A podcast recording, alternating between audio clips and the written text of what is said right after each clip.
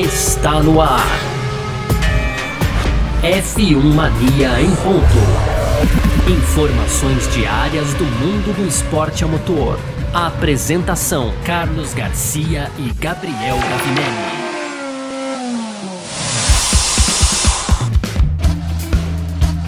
É isso, valeu! Demais pela sua presença. Valeu você que tá junto com a gente por aqui. Tá no ar mais uma edição do nosso podcast F1 Mania em ponto. A gente que tá sempre por aqui de segunda a sexta-feira trazendo um pouco do que tá rolando no mundo do esporte a motor.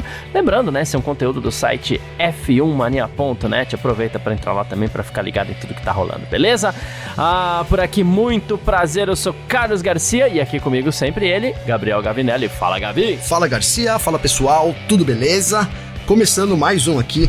Não é um F1 Mania em ponto de hoje, né, Garcia? E a gente tá na semana de corrida, Race Week. No final de semana temos aí o Grande Prêmio da Holanda em Zandvoort. E é sobre isso que a gente vai falar no primeiro bloco. Vamos fazer aquele previewzinho básico aí de sempre, Garcia. No segundo bloco, a gente segue falando, claro, de Fórmula 1, mas agora né, na visão do Pierre Gasly. O Gasly que entrou aí pra Alpine nesse ano, tentar dar uma, uma guinada na carreira dele, mas desempenho da equipe francesa tem sido muito ruim e ele, claro, tá frustrado com isso. A gente vai abordar no segundo bloco. No último bloco, as rapidinhas, tem aqui né, um pouco sobre o Drive to Survive, aí na verdade o Horner é, dando opiniões aí sobre o Drive to Survive.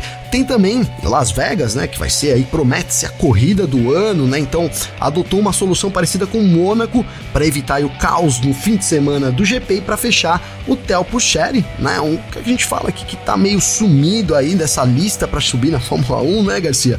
Agora ele vai participar de dois treinos livres com a Alfa Romeo ainda nesse ano. Boa, perfeito. É sobre isso então que a gente vai falar nessa edição de hoje. Hoje é terça-feira, dia 22 de agosto de 2023 e o podcast F1 Mania em ponto está no ar. Podcast F1 Mania em ponto.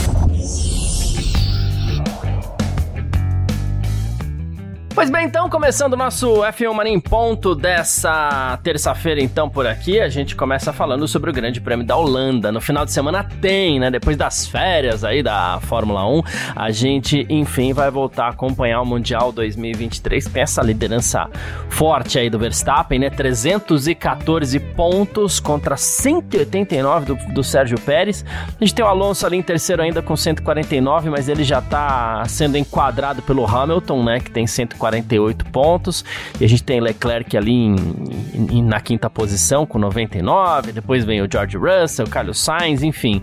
É, e é sobre isso que a gente vai falar essa semana. É isso que a gente vai acompanhar essa semana, né? Em um final de semana de desafio para os pneus, né? Como diz aí o Mario Isola, né? Ele que é o chefe da Pirelli, é, da, da, divisão de automobilismo da Pirelli ali. E ele falou aqui que a segunda metade da temporada vai começar com uma corrida que ele considera única, Gavi. Né? Que ele falou que é o, o, a corrida em Zandvoort é uma das pistas mais tradicionalmente exigentes do calendário, sinuosa, tem as duas curvas inclinadas que ele lembra são mais íngremes do que Indianápolis, por exemplo, só para fazer uma comparação né? E ele falou que em curvas como essa o estresse dos pneus é muito grande, né? É muito maior do que em curvas normais, por exemplo, porque aumenta a força vertical e aumenta as velocidades mais altas também, isso em, em, em curva, né? Por conta da inclinação. Então, Sim. a carga em cima do pneu é muito grande. Ele falou que os pneus vão ser os mesmos de 2022. C1, C2 e C3, só que o C1, na verdade, é um C1,5, se a gente for comparar pelo é. ano passado, porque o C1 do ano passado ele agora é o C0. Então, o C1 deste ano é um pneu que existe entre o C1 e o C2 do ano passado, vamos dizer assim. Não sei se ficou claro pela forma que eu falei, né? Mas ele até brinca, é um pneu duro um pouco mais macio do que no ano passado, mas na nomenclatura são os mesmos os mesmos nomes aí. Desafio sempre para os pneus em Zandvoort, né, Gavin? Sim, sim, uma pista que exige muito dos pneus, né, Garcia? Já tem a característica ali do, do asfalto abrasivo também, ainda essas curvas inclinadas como você disse, e então a exigência é muito grande. E a gente sabe, né, que algumas equipes, né, tem, tem melhor desempenho, aí consegue se sair melhor quando os pneus são mais exigidos e outras nem tanto. Por exemplo, é o caso da Ferrari, né? Eu já a gente chega em Zandvoort, né, sempre com esse pensamento aí de como é que vai ser o desenvolvimento da Ferrari, como a Ferrari vai conseguir administrar os pneus, sendo que é uma das equipes que mais sofre com isso. Por outro lado, a Mercedes também parece ter dado uma acertada, então é, talvez seja um, um, cenário um pouco mais favorável para Mercedes, mas Zandvoort é uma daquelas pistas diferentonas, né, do calendário, né, Garcia? É difícil a gente fazer alguma previsão também, até por causa da, das características mesmo da pista, né, ser, ser bem diferente aí é, levando em consideração que a gente tem durante as 21 etapas aí de 2023. Então é, né, apesar da gente não ter visto corridas muito boas ultimamente, a gente sempre chega em Zandvoort com uma expectativa, né, de que um, um algo pode acontecer, né, Garcia? É difícil, né, é difícil, claro, é difícil que a Red Bull, né, não, não, não leve a vitória, não sei por algum problema que ela tem ali, obviamente, né, não estamos falando disso aqui, mas, por exemplo, a gente saiu da Bélgica com tudo aberto ali entre Mercedes, entre a, a McLaren, a própria Ferrari foi muito melhor também em Spa-Francorchamps, então é, eu acho que Zandvoort é uma pista que mistura tudo aí e a gente não consegue dar uma previsão é, assim tão, tão precisa de como é que vão ser, vão ser as equipes, muito, muito em conta aí desse circuito ser diferentão. Agora, voltando aí pro assunto que é os pneus, né? A gente sabe que algumas equipes, de novo, né? Algumas equipes vão bem com. É, vão melhor, né? Conseguem gerenciar melhor os pneus quando há uma grande exigência, exigência e outras menos. Então, eu acho que é muito por aí o favoritismo do final de semana, Garcia. É engraçado que é uma pista exigente assim para os pneus e é uma pista que a gente fala em duas curvas de altíssima velocidade, mas ela é uma pista de baixa né? É que Sim. estas duas curvas, pela inclinação, ela permite que os carros é, alcancem velocidades mais altas em curvas específicas, né? Gerando inclusive essa força vertical muito grande. Mas ela é uma pista de baixa e também não é uma pista que permite que haja muitas ultrapassagens no tempo inteiro, muitas disputas, inclusive as corridas que a gente teve lá até aqui depois que Zandvoort voltou para o calendário da Fórmula 1 foram corridas muito criticadas, né, Gavin? Verdade verdade, Garcia. A gente é uma pista que não favorece muito as ultrapassagens, né? A gente não tem grandes pontos de ultrapassagens. É, é uma pista travada, como você disse, é uma pista de baixa velocidade também, né? Então, é, e fora isso, o que a gente tem de de grande, de grande atrativo realmente são essas curvas, né, é, inclinadas aí, né? Apesar de que, Garcia, é, no simulador é muito gostoso correr em Zandvoort, né? Uma pista, ela, ela, é desafiadora, mas quando a gente fala isso, eu acho que todas as pistas do calendário, elas têm o seu desafio, né? É difícil você... Eu, por exemplo, agora não me lembro de uma pista que eu falei, puta, essa pista eu não gosto. Eu, eu pensando aqui no simulador, não em termos de corrida, né, Garcia? Mas é, quando a gente joga isso para 20 carros no grid, e, os carros muito grandes, né? Os carros hoje são muito grandes, muito largos, né? Então, é, realmente, as, os últimos anos aí a gente não viu grandes corridas. É, e, e, de fato, cara, se gente, se, se, se a gente não tem como dar um, uma previsão aí do histórico das equipes, etc e tal, dá pra gente dar uma previsão da corrida, né, Garcia? Não dá para chegar no final de semana também muito empolgado, esperando uma super corrida, porque até hoje a, a Holanda ali, Zandvoort, não entregou isso aí que prometeu. O fato é esse, né? Não tem como a gente também é, é, mentir aqui, fala a verdade, né, Garcia? É, depois que, que Zandvoort voltou pra Fórmula 1, ainda não entregou. Mas, enfim, entregou. É, é, tá tudo relativamente bem. Toto Wolff tá empolgadão aí, né? Diz que tá entusiasmado para essa corrida.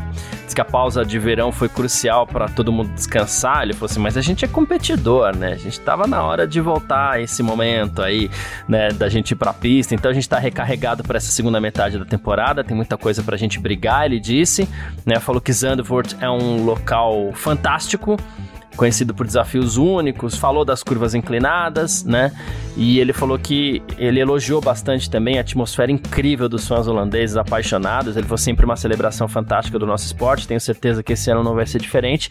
E a outra coisa que a gente sempre encontra em Zandvoort é isso, né? A torcida apaixonada do Verstappen, inclusive, né, Gavi?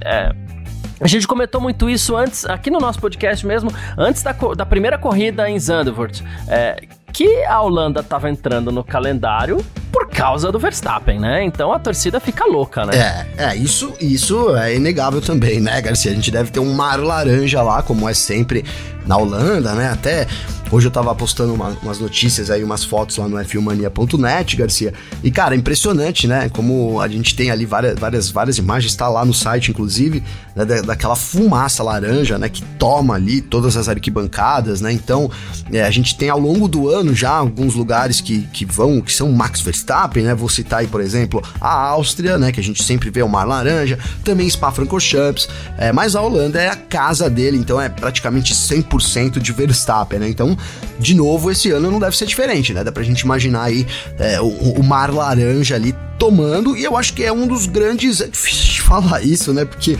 Mas enfim, cara, a torcida, né? Quando dentro do, dos limites aí, eu acho que é um dos grandes atrativos lá da Holanda. Né? A gente tem sempre ali os torcedores também muito, muito fiéis ao Verstappen, também fãs de Fórmula 1. E, e, é bacana a gente ver essa paixão ali, né, Garcia? A paixão pelos torcedores, pelo Verstappen. É, mas de fato, por enquanto, quero tomar que eu mude meu pensamento aí ao longo da semana e na semana que vem vem aqui falar que foi diferente, mas a gente vai tentando achar alguns atrativos aí, porque corrida por corrida, né, é, Garcia? É, Vamos é. ver, temo, temos uma chance novamente nesse fim de semana. E a gente podia ter tido dois holandeses na pista, inclusive, não aconteceu, né? O Nick deveria acabou sendo mandado embora pela AlphaTauri, Coitado, mas era uma corrida... Cara. Ele deu até declaração falando sobre isso antes, mas enfim, Garcia, é, foi mandado embora. Era uma corrida que era para ter o, o, os dois holandeses, aí o Max Verstappen, que, claro, talvez a torcida nem esteja lá muito preocupada preocupada com isso. Vamos ser muito honestos, né? Ah, ah dane-se, o Verstappen tá aí, pra gente tá tudo certo. Mas é, algumas pessoas certamente e, e, e justamente estão com pena do De Vries por conta disso, porque no fim das contas ele poderia ter feito uma corrida em casa aí, mas não deu tempo, né? Não deu tempo, não deu tempo, Garcia. E, e, eu tava falando sobre as declarações dele, né? Que foi isso lá no começo do ano ainda, logo que ele entrou, né? Me lembro muito bem aqui dele ser perguntado sobre a torcida, né? Porque, pô, tá ali o Verstappen, campeão mundial, né? Então, claro. né? E difícil, né? Difícil um holandês não torcer pro Verstappen, né, Garcia? É, né?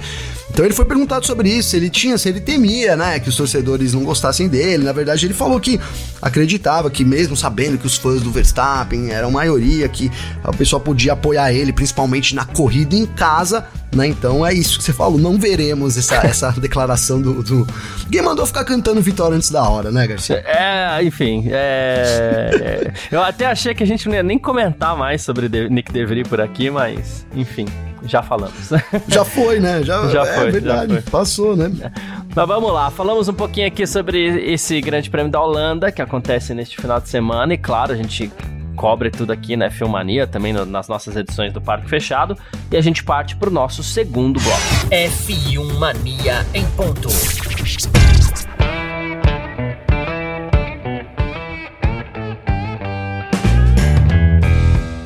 Segundo bloco do nosso F1 Mania em ponto por aqui nessa terça-feira, né? Hoje, dia 22 de agosto de 2023. E Gavi, olha, é, o que tá acontecendo na, na, na Alpine lá é um troço muito louco, né? Porque assim, agora é a vez do Gasly, né? É, ele falar sobre a equipe, né? Foi perguntado se ele atingiu seu potencial máximo na Alpine e tal. Ele falou que não em todas as áreas, mas em áreas específicas, em termos de comunicação, sim né? Falta alguma coisa, né? É o contrário, né? Falta alguma coisa. Ele falou assim: eu gostaria de ter atingido 100% já, mas isso vai levar um tempo ainda, porque ele diz que não, se, não compreende completamente a maneira como a equipe se comunica. Né? Ele falou assim: às vezes a gente ainda fala algumas coisas diferentes sobre o que eu quero do carro e o que eles podem me entregar né? E ele falou assim: a gente sabe, esse carro atual da Alpine ele é uma evolução do carro que o Ocon e o Alonso pilotaram no ano passado, então eu não tive influência nesse carro, né? E, e aí ele falou, foi falando algumas coisas, né? Falou que não tá muito contente com o desempenho, inclusive criticou muito aí o, o, o desempenho dele do GP de Mônaco para cá. Ele falou principalmente depois do avanço da McLaren, ele falou assim, em termos de corrida, de ritmo de corrida, eu era sempre o melhor depois das quatro melhores equipes. Aí agora chegou a McLaren, eles deram um passo grande, né? Ele falou assim: então agora a gente já não consegue mais garantir um oitavo ou um nono lugar, né? Ele falou assim: e, e aí sobre a a debandada. Eu tô tentando procurar termos aqui pra pegar leve com a Alpine, né? Mas enfim, sobre a debandada, quando todo mundo foi lá mandado embora, né? Na, na equipe, chefe de equipe, um monte de gente foi mandado embora. Ele falou assim: olha, foram semanas turbulentas, é um pouco difícil para mim, né? Falar sobre esse tipo de coisa. Ele falou assim: eu preciso me integrar à equipe, esse vai ser um grande passo. Eles fizeram o melhor pelo time, eu conhecia todos eles e tá tudo assim. Mas você vê que o, o, o Gasly não tá à vontade também, como ninguém parece estar à vontade hum, lá na tá. Alpine. Alguma coisa séria tá acontecendo, né? Ah, é, Garcia, é. A gente viu, né, esse desmanche aí da, da Alpine, a verdade foi essa, né? É, um desmanche grande lá. E, cara, no momento crucial pro, pro Gasly, né? Eu acho que Bem, a gente tem, tem ao lado dele lá o Esteban Ocon também, que, que sofre bastante aí, também tá sofrendo com essa situação. Mas o Gasly, a gente, ele vinha lá, né? Tava ali encostado na Fatauri, né? Parecia que seria o grande, a grande chance da vida dele agora na Alpine, né? A Alpine que terminou a temporada de 2022 muito bem, né? E não conseguiu manter, na verdade não conseguiu manter não, né? Entrou numa crise, né, Garcia, que até agora a gente não conseguiu é, descobrir de fato o, o porquê desse de ter entrado nessa crise, né, cara? Claro, o desempenho da equipe é, deixou a desejar, mas também não sei se para tanto alarde. Uhum. Né? A gente chegou no. A, a equipe, através do, do, do Ross e, e, de tudo as coisas que aconteceram, a Alpine hoje tá meio que no fundo do poço, tá. né, Garcia? E, e, e, por conta das suas próprias decisões, né? Isso que é muito doido, né? Por conta do, ou das, das próprias faltas de decisões, não sei, né? A gente não sabe aí. Talvez acho que isso, que o que tava, o que aparentou aí é que tava faltando um comando ali, mas a gente não sabe se esse comando é, é ele falhava ali do do CEO para a equipe técnica ou se era da equipe técnica para os pilotos. É, o, o, que a gente tem na verdade hoje é essa maçaroca aí de essa, vou usar essa palavra, essa maçaroca de essa zona, né, Garcia? Ninguém. Então a gente, o, o Gasly reclama da, da reclamação da, da, da, comunicação, provavelmente ele tá falando aí da comunicação direta ali entre os engenheiros, sim, sim. né? É, ao mesmo tempo, a gente via que a comunicação que vinha de cima para baixo também era totalmente falha, né? Além de, de, de, de, ser cruel até com, com os membros da equipe, é, também não, não surtiu muito efeito. Então, hoje ele tá aí nesse, nessa, né, nessa encruzilhada. E qual caminho seguir? Ele que não tem muita chance também, né? Ele, o próprio Ocon, é, eles têm que tentar reerguer a equipe juntos, porque é, apesar dos pesares, o melhor caminho, o melhor lugar para os dois nesse momento ainda é a Alpine, né? A gente não tem tantas opções assim, mas, cara, é, o que a gente previa lá que talvez pudesse ser uma guinada na carreira do Gasly, é, ele enfrenta mais um grande obstáculo aí, talvez um dos maiores até da carreira nesse momento, Garcia. É, quem diria, né, que o Gasly Sim. ia enfrentar um desafio maior do que aquele que ele enfrentou na própria Red Bull, onde ele não tinha para onde ir, né? Dá, dá pena, assim, da carreira do Gasly que ela parece mais uma vez travada, né? E você sabe que essa vou usar o termo que você usou, essa maçaroca, que eu achei sensacional, né? O, o Shandok, que ele é ex-piloto, ele é comentarista, né? É um, é um insider, claro, lá dentro também, né? Muito bem informado. Ah, mas o Shandok não foi um grande piloto, não, mas ele tá super inserido lá, super bem informado, né? Então, respeito muito e gosto muito dos comentários do Shandok, inclusive. Tem, tem gente que às vezes não aplica tão bem, mas é ótimo na, na, na leitura das situações, né? Parece ser o caso do Shandok. E ele tava falando que a Alpine vive uma bagunça organizacional, né? Hum. É, ele foi bem nessa linha aí depois da, da da, da dispensa aí, do Safnauer, do Perman e tal, né? Ele falou que a Alpine parece não mostrar uma clareza na visão da marca, inclusive, né? Ele falou assim, apesar de ser uma das maiores marcas globais do setor automobilístico, aí se referindo à Renault, que é a mantenedora da Alpine, né? Ele falou assim, os resultados na pista não chegam nem perto da grandeza do que essa marca é, né? E, e ele falou assim, a equipe está abraçando gerentes com pouca experiência no mundo do automobilismo e da Fórmula 1, né? E aí ele fez uma comparação com a situação da Toyota há, há um tempo, né? E ele falou assim que a Alpine tem muitos funcionários hoje oriundos do departamento de carros de rua da Renault e essa talvez não seja a mais eficaz é, forma para atingir o sucesso na Fórmula 1, né? E aí por isso ele comparou com a Toyota, porque a Toyota fez muito disso também, né? E aí ele, ele questionou também decisão de dispensar pessoas chaves, como o próprio Alan Permane e tal. Pô, o Permane tava lá há 30 décadas né? Pelos vários nomes que a equipe teve, o Permane estava lá, né? Então ele falou assim, pô, tá essa bagunça organizacional aí que, que tá atrapalhando bastante a, a Alpine a atingir os seus resultados. É, é, é, um, é um buraco, né, Garcia? É um buraco, cara, cada, vez, cada vez mais, né? E, e, a gente sabe que para se levantar aí do, do, do, dos problemas, etc e tal, é, é preciso muita, não só força de vontade, mas é muito querer e muita grana também na Fórmula 1, né? O fato é, Garcia, que a gente já ouviu até comentários, rumores, tudo ainda na casa dos rumores, mas sobre uma possível venda da Alpine, né? Na possível... O que uhum. também até pro, pro próprio, próprio Andretti, Andretti né? o que não é nenhum absurdo, né? Perante o histórico da Renault, né? A gente fala Alpine, Renault, né? É, na Fórmula 1 também. A gente sabe que é, no, no, nos momentos aí que apertou muito a coisa, a Renault acabou sendo. acabou deixando, né? Deixando de lado. E aí a gente junta isso com. pra gente colocar o cenário real da Alpine, né? Então a gente tem um problema organizacional sem tamanho, né? Então, ali falha de comunicação, várias coisas que a gente citou até agora.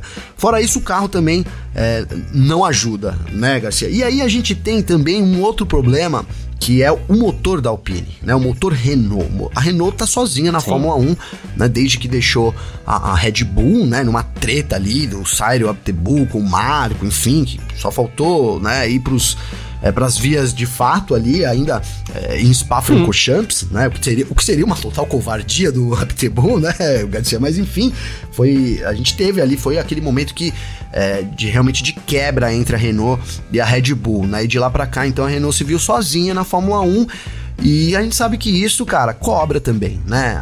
As outras montadoras, as outras fabricantes aí de motores, elas têm outras equipes também. Acaba que isso ajuda muito. Então, nesse momento, a Renault tem um déficit de potência, né? Já dito, né? Sabido por todo mundo da Fórmula 1, ao ponto de ter tentado né, junto com, com, com, a, com a Fórmula 1 ali, com a FIA também, é uma exceção para poder desenvolver esse motor, Sim. né? A gente estão falando em ter um, quase aí 40 é, HP, o que é bastante coisa, né? Então são vários problemas que, que a Renault vai se enfiando nesse momento, Garcia. E, cara, é, olha, gente, eu não tinha pensado nisso antes, mas pensando tudo isso para tirar uma conclusão desse bloco aqui, se você for ver, eu acho que a Renault tá muito mais perto de deixar a Fórmula 1, de vender a equipe, do que realmente de se colocar na linha de novo. E a Renault é uma daquelas equipes que atuam no padrão Honda, né? Sim. Quando acaba a paciência, eles saem sem, sem o mínimo pudor, volta quando querem, muitas vezes a, a, a Renault vendeu equipe para depois comprar e assumir a própria equipe que vendeu e nesse ponto a Renault também não tem muito pudor de, de, de ir e voltar não, então não dá nem pra gente duvidar que isso eventualmente possa acontecer, Sim. né? Não duvidaria não se alguém me dissesse, ah, a Renault vai sair, o Andretti tá chegando, depois vai lá, ah, não deu certo, compra do próprio Andretti, né? é, a equipe, ou sei lá, compra de, de quem tiver disponível. Como grande montadora que a Renault é, talvez ela não tenha a mesma dificuldade que o, o Andretti teve, por exemplo, ou está tendo, né? Porque não entrou, né? Mas assim, talvez a Renault não tenha a mesma dificuldade que o Andretti esteja enfrentando para entrar na Fórmula 1. Mas né? O caminho mais fácil é sempre comprar uma equipe e a Renault também sabe disso. Sim, né? sim, sim. É, é. E é, um, e é um bom, uma boa oportunidade para a própria Renault, né, Garcia? Como você disse aí, que ela não, não liga de sair, voltar daqui de repente um, um tempo. E, e, e com, a, com, o desejo da, da Renault aí de fazer da Renault não da Andretti, cara, ela pode até se valorizar, pode até se dar bem aí, minimizar, digamos que as perdas aí numa possível saída da, da Fórmula 1, Garcia. É, é que a Andretti vai entrar com motor é, Cadillac, GM, tal, embora talvez use essa própria base da Sim. Renault, né? Caso contrário, eu chegaria a acreditar até mesmo que a que a Andretti já vem usando o motor Renault, talvez com este nome mesmo e não Alpine, para depois é, a Renault já poder comprar sim, de volta. Sim, faz todo sentido, Garcia. Faz né? todo sentido. Enfim, mas não é, é só um pouquinho mais difícil nesse caso porque ela vai entrar com a GM ali por trás com a marca Cadillac. Senão já acreditaria que, que a estratégia seria é, essa mesmo. É, eu, eu, assim, cara, eu acho que agora as teorias da, da conspiração, né, no melhor sentido, elas vão surgir e fazem sentido. To, a maioria vai fazer sentido, Garcia, porque é, parece mesmo, parece mesmo que a Renault jogou a toalha, cara. Né? né? Parece, parece. Parece, parece que é parece. isso. E aí, coitado do Gasly, né? Do Ocon aí que. que vão sofrer as consequências, mas é, de fato parece que, que a Renault chegou meio que no limite dela em termos de paciência também, em termos financeiro, e o caminho deve ser, né, cara, eles vão tentar vender. E aí a gente sabe que a gente tá no momento onde tem alguns interessados, né? A gente fala muito do Andretti aqui, é, porque Andretti que tá mais no, no. Mas não sei, né? De repente poderia ter outra equipe dessas. A gente tem umas equipes ali de vários milionários, né? Bilionários, né? Milio, milionários. A minha inocência, né, Garcia? Milionários. bilionários, né? Que poderiam também fazer, é, então, essa aquisição aí. Daí, como eu disse, faz a, a sentido até pra Renault né? Que, que acaba perdendo medo, de, é, minimizando um pouco os danos aí também da equipe francesa. Se Garcia. entrar com o bilionário aí, aí acredito que a Renault já prepare sua volta, porque não dá certo, ela vai lá e pega, e pega barato depois de novo, né? É, então, é, já... às vezes, é, cara, e aí já, já que a gente tá falando de teoria aqui, né? Já escolhe logo uma equipe bem competente mesmo, né, Garcia? Que é pra dar errado, né? Só vende ali momentaneamente e aí daí um tempo compra de volta, coisa que a Honda faz muito, enfim, né? Pode ser até uma estratégia também da equipe. É, é isso. Bom, Falamos um pouquinho aqui da Alpine e da bagunça organizacional da equipe, ou como disse o Gavi, da maçaroca que vive a Alpine. A gente parte pro nosso terceiro bloco. F1 Mania em ponto. Terceiro bloco do nosso F1 Marinho Ponto por aqui com as nossas rapidinhas de sempre para você ficar sempre muito bem informado, tá? É, a gente começa falando sobre Las Vegas, né? Vai ter GP de Las Vegas nesse ano por aqui. Eles adotaram uma solução parecida com a do, do, do de Mônaco, né? Para que Las Vegas consiga uh, respirar né, nesse final de semana de Fórmula 1 que vai acontecer em novembro, tá? O é, que que acontece? Essa vai ser uma corrida de rua de verdade, né? A Fórmula 1 vai usar a, as avenidas de Las Vegas, lá inclusive a lendária Strip, né? Que é a, a, dos cassinos ali, vai ser um negócio muito legal, né? Mas aí como faz? Ficar um final de semana inteiro fechado não dá, né? Tem hotel, tem cassino, os caras precisam desse fluxo, então é, Las Vegas, o GP de Las Vegas vai adotar Sim. a mesma solução que já é comum em Mônaco há muitos anos, né? Que é assim que termina as sessões da Fórmula 1, abrem-se as avenidas para que as pessoas possam transitar pela cidade livremente. Então, quem tiver lá no GP de Las Vegas, alô Vitor Berto, logo depois ele já vai poder passear pelas retas que a própria Fórmula 1 tá usando. Legal isso daí Caramba. de alguma forma também, né? Mas esse spoiler que você deu agora foi, foi forte, hein? é, não, era, foi? Não era, não era tudo bem. Né? Não sei se era, não sei, é, mas, mas quem foi. sabe vai, né, velho? Eu, só mandei uma, eu só mandei um alô pra ele só.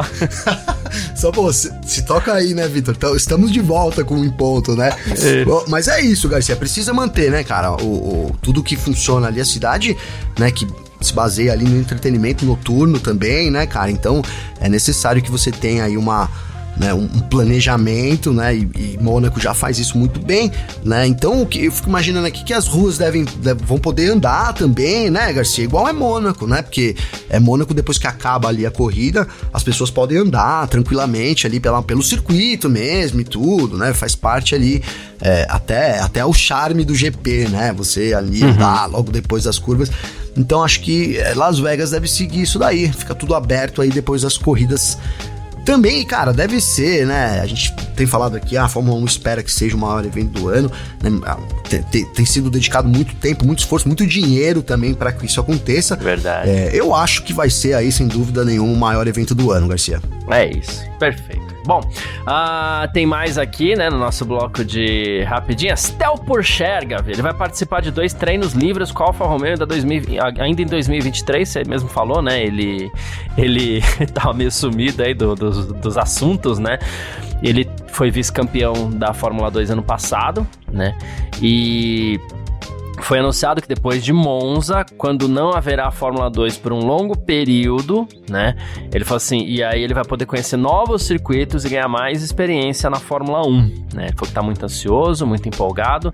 Então tem duas pistas novas aí pro Pourchaire conhecer e poder mostrar a carinha um pouco dele aí no universo da Fórmula 1. Então, Garcia, é um nome daqueles que a gente durante bastante tempo quis ver na Fórmula 1, né? Agora ficou meio sumido. E vai pintando de novo, cara. A gente tem, tem falado aqui, né? Hoje foi um, um, programa que a gente falou aí, talvez, da venda da Renault, né? Novas equipes vão chegando também. Então, né? Cara, eu acho que vão surgir vagas aí na Fórmula 1, né? A Fórmula 1 vai ter que. É, vai ter que buscar alguns novos pilotos e, e aí talvez esses. Puxar quem mais? Que teve, teve um agora que tá na ponta da minha língua, cara. Putz, eu não vou lembrar mas da Fórmula 2 também, que tava quase para entrar, já é, mais antigo um pouco que o Puxar. Talvez esses caras, esses nomes voltem à tona, né? Porque eles têm a, a também tem a, é, a, a superlicença, uhum. então para correr na Fórmula 1 precisa a superlicença. Então é um bom momento, né, pro Theo Puxar se, se, tentar se colocar alguma forma ali. E aí a gente ele vai com a Alfa Romeo, né? A Alfa Romeo é Sauber, Sauber vai virar Audi quem sabe já, né, não tá pleiteando uma vaguinha na Audi ao lado do Carlos Sainz, hein, Garcia? É isso, é, ou que seja piloto de testes, né? eu não sei se ele tem essa bala toda pra. E quando eu tô falando de bala, eu não tô falando de dinheiro, não, mas não sei se ele tá com essa bola toda, então, pra gente mudar o termo um pouquinho. Sim. Né, de chegar como titular, mas Sim. De repente, é. quem sabe, né? É, não, pra Audi, eles vão tentar uma dupla. Uma dupla Agora, né, nem estamos falando da Audi aqui, mas já que falei, né, Garcia, mas acho que eles vão tentar uma dupla experiente, né? Acho que todas as equipes aí. Acredito. Né, vão tentar entrar com pilotos experientes. Então também tem isso daí. Tem, é, talvez alguns pilotos aí meio que renegados do grid tenham uma chance aí de, de dar a volta por cima, que é o próprio Carlos, do, o caso do Carlos Sainz também, Garcia. Exato, é isso. Christian Horner Gavi fez uma revelação. Tududum, olha lá. Boa. ele deu uma entrevista pro podcast It's Been a Minute, né? E ele falou que a série Drive to Survive, que alçou a Fórmula 1 a uma condição de, de evento pop, né? Seria apenas um documentário sobre a Red Bull, né? Ele falou que depois a Fórmula 1 considerou uma ideia melhor transformar a série em um programa que abrangesse todas as equipes. Aí a gente sabe até onde foram, né? Aí ele falou isso, ele falou assim, olha, é, a gente tem um grande número de seguidores nos Estados Unidos, Las Vegas será incrível tal, isso seria inimaginável 4 ou 5 anos atrás, né? Aí ele falou que no começo a Red Bull foi a única equipe de ponta a participar diretamente da produção da Netflix, né? E ele falou que a Ferrari e a Mercedes só se envolveram em temporadas posteriores. E ele explicou por que, que ela participou logo de cara, assim, né? É, ele, ele falou assim: se expôs alguns personagens, algumas personalidades, inclusive, né? E originalmente o programa seria apenas sobre a Red Bull, né? É, eles observariam apenas a Red Bull, né? Aí quando eles foram até a Fórmula 1 e contaram essa história, né? De fazer um documentário praticamente sobre a Red Bull, né? Aí a direção da categoria falou assim: "Poxa, a gente não pode fazer isso só para uma equipe, a gente precisa fazer isso para todas", né? E aí o pessoal quis, né? A Ferrari e a Mercedes não a princípio, mas as outras sim. Né? Algumas agradeceram, algumas pessoas inclusive agradeceram, como por exemplo o Günther Steiner, né? Ficou muito feliz com isso. Mas segundo o Christian Horner, nessa revelação aí, é, inicialmente seria apenas uma série sobre a Red Bull. Pois é, já pensou, Garcia, né? Só a Red Bull ali. Apesar que nos últimos dois anos aí não ia fazer muita falta, né, Garcia? Se falar só sobre a Red é, Bull, é, então. só da Red Bull mesmo. Já né? tem sido assim, é? Já tem sido assim. Mas curioso a gente saber aí a, a origem, né? As equipes perderiam muito com isso, né? Muito, porque é, acho que valorizou aí todas as equipes, por exemplo, a gente teve né, o surgimento do Gunter Steiner. Quem era o Steiner antes do Drive to Survive, né, Garcia? Hum, né? Ninguém, né? Então, é, o, o, Drive to Survive, que bom que as equipes acabaram também aderindo, né? É, eu acho que foi uma divulgação não só para Fórmula 1, mas como para as equipes também e também para os personagens, né? Eu citei o, St o Stender agora, mas a gente viu outras coisas aí, principalmente nas primeiras temporadas, que era mais verdade, né, Garcia? Também, vamos falar sim. isso, né? Sim, sim. É bom deixar isso claro. Mas curioso saber aí que poderia ter sido só um, um, da Red Bull. Talvez isso volte agora nesse ano, porque vai falar o que das outras equipes também, Garcia? pois é. Mas é isso. Quem quiser entrar em contato com a gente aqui sempre pode através das nossas redes sociais pessoais. Você pode mandar mensagem para mim, você pode mandar mensagem pro Gavi também. Como é que faz falar contigo, Gavi? Garcia, para falar comigo tem meu Instagram, arroba Gabriel Gavinelli com dois L's. Então pode seguir a gente lá, cara. Eu tenho aqui, queria mandar uns abraços aqui rapidinho, Garcia. Boa. É, pô, pro Douglas Cossani, grande brother aí que eu fiz nos últimos tempos aí. Tem uma banda lá do, de Caraguá, chama Terra Forte. Manda de reggae roots para quem curte. Sabe que eu sou do reggae roots, né, Garcia? Então Boa. tá aí um, um dos, dos- também dos caras que continua mandando a mensagem aí. É, vem novidade por aí, inclusive, Garcia, mas tá sempre junto aqui comigo. Um abraço também pro Rafael Enoch, né, que tá de volta aí mandando mensagem aqui pra gente. O Rafael Nobre também. E um grande amigo meu, Marcelinho Augusto Puzoni. Marcelinho, tamo de volta aí com o podcast. Um abraço, meu querido. É nóis. Show de bola, é isso. Quem quiser entrar em contato comigo também pode. É meu Instagram, arroba carlosgarciafm. Mandem mensagens e meu Twitter, arroba carlosgarcia, tá certo? Valeu demais a presença de todo mundo. Muito obrigado, a gente tá de volta amanhã. Um grande abraço e valeu você também, Gavi. Valeu, parceiro. Tamo junto. Amanhã é nós, quarta-feira. Ainda, lembrando, essa semana já sexta-feira tem os treinos, aí tem as lives, etc e tal. Mas a gente vai posicionando com os horários é, e o que vai acontecer também aqui durante a semana. Garcia, tamo junto, parceiro. Um abraço aí. É isso. Tamo sempre junto. Tchau. Informações diárias do mundo do esporte a motor. Podcast F1 Mania em ponto.